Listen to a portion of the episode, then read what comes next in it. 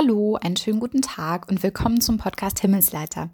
Ich bin Stefanie Haug und ich wünsche mir, dass dieser Podcast heute dich ermutigt, die Gründe für deine Autorität zu akzeptieren und deinen Platz als Autorität einzunehmen, und zwar freudig. Und dabei ist es total egal, ob es um die Autorität als Leiter oder Leiterin oder die Autorität als Eltern geht. Ich glaube nämlich, dass das beides ganz nah beieinander liegt, weil Gott sich beides ausgedacht hat. Und er hat sich das nicht nur ausgedacht, sondern er ist der Leiter und er ist der Vater, er ist das Vorbild für Leitung und Vaterschaft oder Elternschaft. Über diese beiden Sachen, über Leitung und Elternschaft, mache ich mir gerade ganz viele Gedanken. Und äh, wenn ich das so sagen darf, dank Corona habe ich da auch viel Gelegenheit zu und ich entwickle ein Seminar für Familien. Aber dazu sage ich ein anderes Mal mehr. Heute nur so viel. Da läuft gerade was und es ist sehr, sehr, sehr spannend. Okay, aber heute geht es erstmal um Autorität. In der Episode 9 habe ich gesagt, dass es beim Thema Respekt vor einer Autorität eigentlich um Vertrauen geht. Und in der Episode 10 habe ich zwei gute Gründe genannt, warum ein solcher Respekt oder so ein Vertrauen Gott gegenüber sinnvoll wäre, genauso wie gegenüber Eltern und Leitern auch, nämlich wegen der größeren Macht und dem größeren Überblick. Also so jemandem zu vertrauen wäre wirklich sinnvoll, der größere Macht und größeren Überblick hat. Aber dafür muss ich anerkennen, dass jemand genau diese beiden Sachen hat. Und da hapert es zum einen bei Kindern, die eben nicht blicken, dass Eltern mehr Macht und mehr Überblick haben, weil sie es noch gar nicht verstehen können.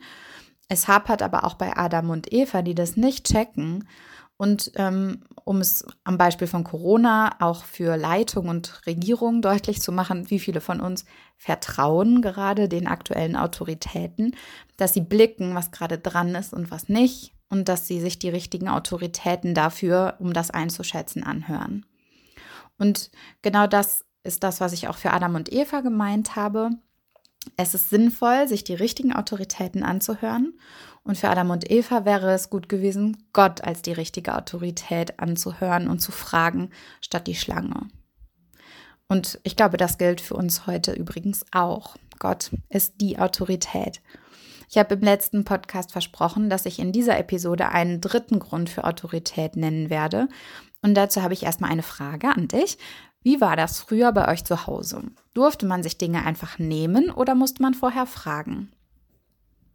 Vermutlich sagst du, das kam darauf an, was es war. Ich habe noch eine zweite Frage. Wie ist es heute in deinem Haushalt oder in deiner Familie? Darf sich jeder, der kommt, einfach was nehmen oder muss man fragen? Ich schätze, auch da gilt, kommt drauf an. Ich finde es sehr, sehr spannend zu fragen, worauf kommt es denn an? Ich glaube, äh, man könnte drei Sachen aufzählen. Wem gehört es? Gibt es eine Regel dazu? Und will ich, dass jemand etwas Bestimmtes nimmt oder nicht? Und am Ende läuft es dann aber jeweils auf ein Argument raus, nämlich wem gehört das Ganze? Und ich glaube, das ist der dritte und letzte Grund für Autorität, also zumindest der letzte, auf den ich in meinem Podcast eingehen will. Eigentum oder Besitz. In der Episode 9, in der ich die Geschichte von Adam und Eva ja nacherzählt habe, habe ich schon gesagt, Gott gehört der Garten, ihm gehört die ganze Erde, weil er sie geschaffen hat. Und dass die Erde Gott gehört, begründet eben neben seiner größeren Macht und seinem Überblick seine Autorität, weil er damit das Recht hat, darüber zu entscheiden, was mit seinem Besitz passiert. Das mag uns nicht gefallen, aber es ist halt so. Und es ist in Familien auch ebenso. Am Ende gehört alles den Eltern, weil sie alles gekauft oder bezahlt haben. Auch wenn wir das nicht immer explizit sagen und auch nicht groß darüber nachdenken, aber weil die Sachen irgendwie doch immer uns als den Erwachsenen gehören oder wir dafür verantwortlich sind, dürfen wir entscheiden, wer was wann wie nehmen darf und wir müssen es sogar. Wie gesagt, wir denken da meistens gar nicht groß drüber nach, weil es so selbstverständlich ist. Wir merken es erst und dann aber sehr schnell, wenn es um Dinge geht, die uns wertvoll sind. Dann sagen wir Kindern nämlich Nein. Und wie oft das vorkommt, wissen wir alle selbst. Und wir begründen das dann meistens gar nicht mit, das ist meins, aber weil es unseres ist, nehmen wir uns das Recht darüber zu entscheiden. Und das bedeutet Autorität in diesem Fall, das Recht zu entscheiden.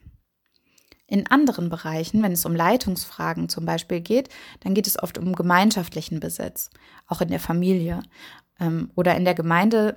Wenn nichts jemandem explizit gehört, dann haben aber trotzdem die Leitenden die Verantwortung für den Besitz und sie entscheiden über Regeln, wer was wann nehmen darf. Und das ist auch so gewollt.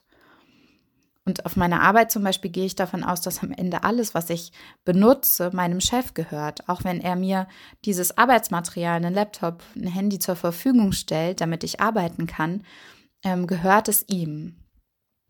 Und in der Bibel passiert das Gleiche. Gott gibt den Menschen die Erde, ihm gehört sie, aber er gibt sie ihnen, damit sie damit ähm, was tun, damit sie dort leben, damit sie sie gestalten und pflegen.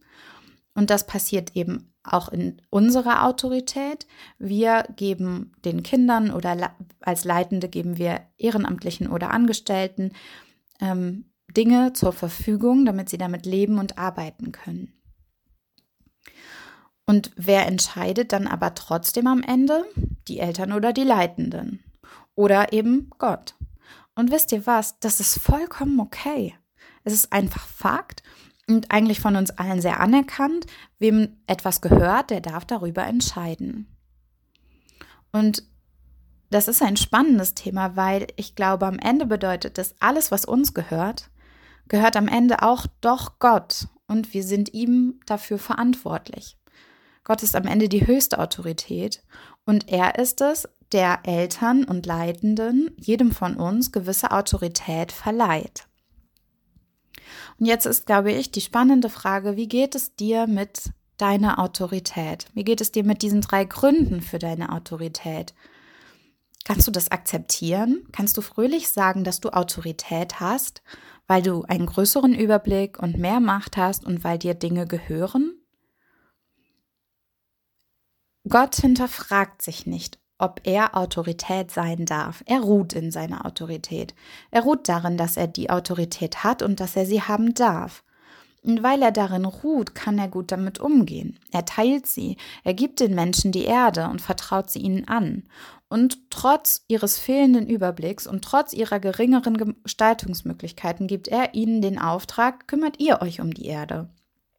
Und weil er die Menschen als seine Ebenbilder geschaffen hat, gibt er ihnen auch Autorität, gibt ihnen Autorität über ihr eigenes Leben. Er mutet ihnen die Freiheit zu, sich zu entscheiden, ob sie ihm vertrauen wollen oder nicht.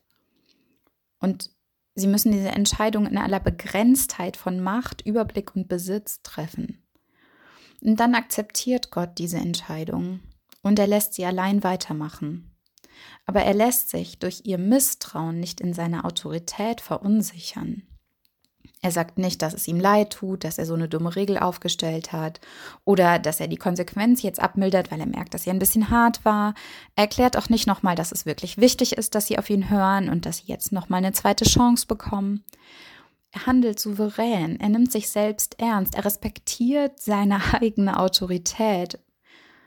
Und er nimmt auch Adam und Eva ernst in ihrer Entscheidung, in ihrer Autorität für diese Entscheidung. Gleichzeitig versorgt er sie, er als die höhere Autorität, er versorgt sie in den Konsequenzen ihrer Entscheidung.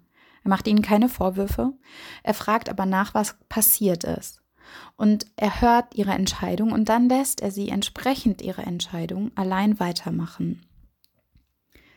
Das kann man nicht so eins zu eins auf Kinder ähm, übertragen, aber ähm, jetzt geht es erstmal nur um diese Frage von Adam und Eva. Und die Beziehung, wie sie vorher zwischen Adam und Eva und Gott war, ist verletzt, ist sogar kaputt. Deshalb schickt Gott die beiden aus seinem Garten raus. Er sorgt für sie, aber er macht ihre Entscheidung und seine Konsequenz nicht rückgängig.